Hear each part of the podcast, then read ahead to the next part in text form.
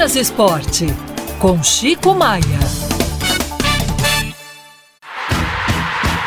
Quinta-feira, então, é dia de Minas Esporte com Chico Maia. Ei, Chico.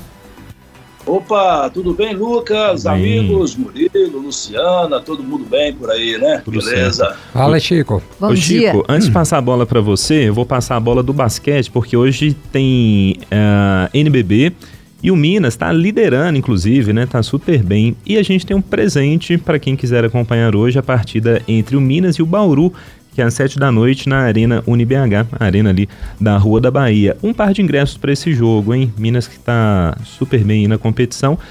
E aí, Chico, que mais temos? Olha, e um grande jogo, viu? Porque o basquete brasileiro está ressuscitando, Lucas. Isso é muito bom. O nosso basquete está voltando e o Minas é, com um destaque nacional. Olha, alguns assuntos para vocês escolherem aí para a gente bater uma bola especial. Hoje tem seleção brasileira, 21 horas em Barranquilha, eliminatórias, Brasil e Colômbia. É, novidades que Neymar fora, machucado, se recuperando de cirurgia, e é uma seleção mais brasileira, bem a cara do Fernando Diniz. Muito bem, Paulinho do Atlético no banco.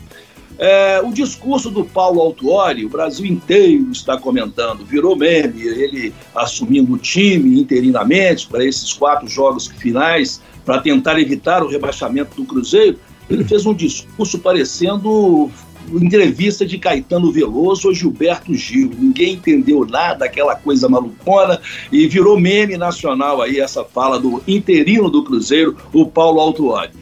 É, o América vendeu mais um mando de campo, né? América e Flamengo é, domingo no Parque do Sabiá, em Uberlândia.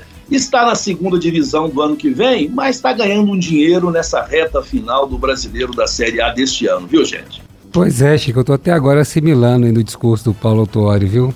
Já, eu já ri uns três dias aí que eu tô rindo sem parar aí de letras formam palavras, palavras formam frases, fa frases formam pensamentos que são no final letras. É assim, foi, foi uma, eu fiquei impressionado com aquilo. Eu já ri umas três dias que eu estou tentando assimilar algumas daqueles pensamentos aí do Paulo Autor na primeira coletiva, né? Coletiva de boas-vindas e ele já me solta aquela as pérolas assim em sequência, né? Foi impressionante, um pouco animador para a torcida do Cruzeiro, né?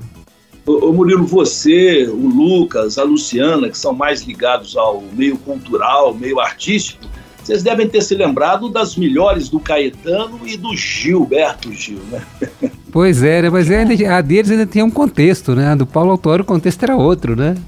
Era o futebol, era essa reta derradeira do Cruzeiro aí, e ele veio com uma filosofia ali que realmente ninguém entendeu, viu? Agora, se o Cruzeiro escapar da segunda divisão, isso aí vai ficar histórico. Nossa, o Paulo Autuori e tudo mais. Se for para a segunda, aí, bicho, aí a cuíca ronca para o lado dele também. E a novidade no Atlético, o jornalista, advogado Frederico Bolivar está lançando a candidatura dele à eleição presidencial do Atlético. O pleito será realizado dia 12 de dezembro até o 20, dia 27 agora. É, as chapas têm prazo para se inscreverem nessas eleições. São 25% do que sobrou do Atlético. Agora, SAF, 75% uma empresa e os 25% da associação. Eh, nós teremos a eleição em 12 de dezembro e o Frederico Bolivar é a primeira candidatura já colocada.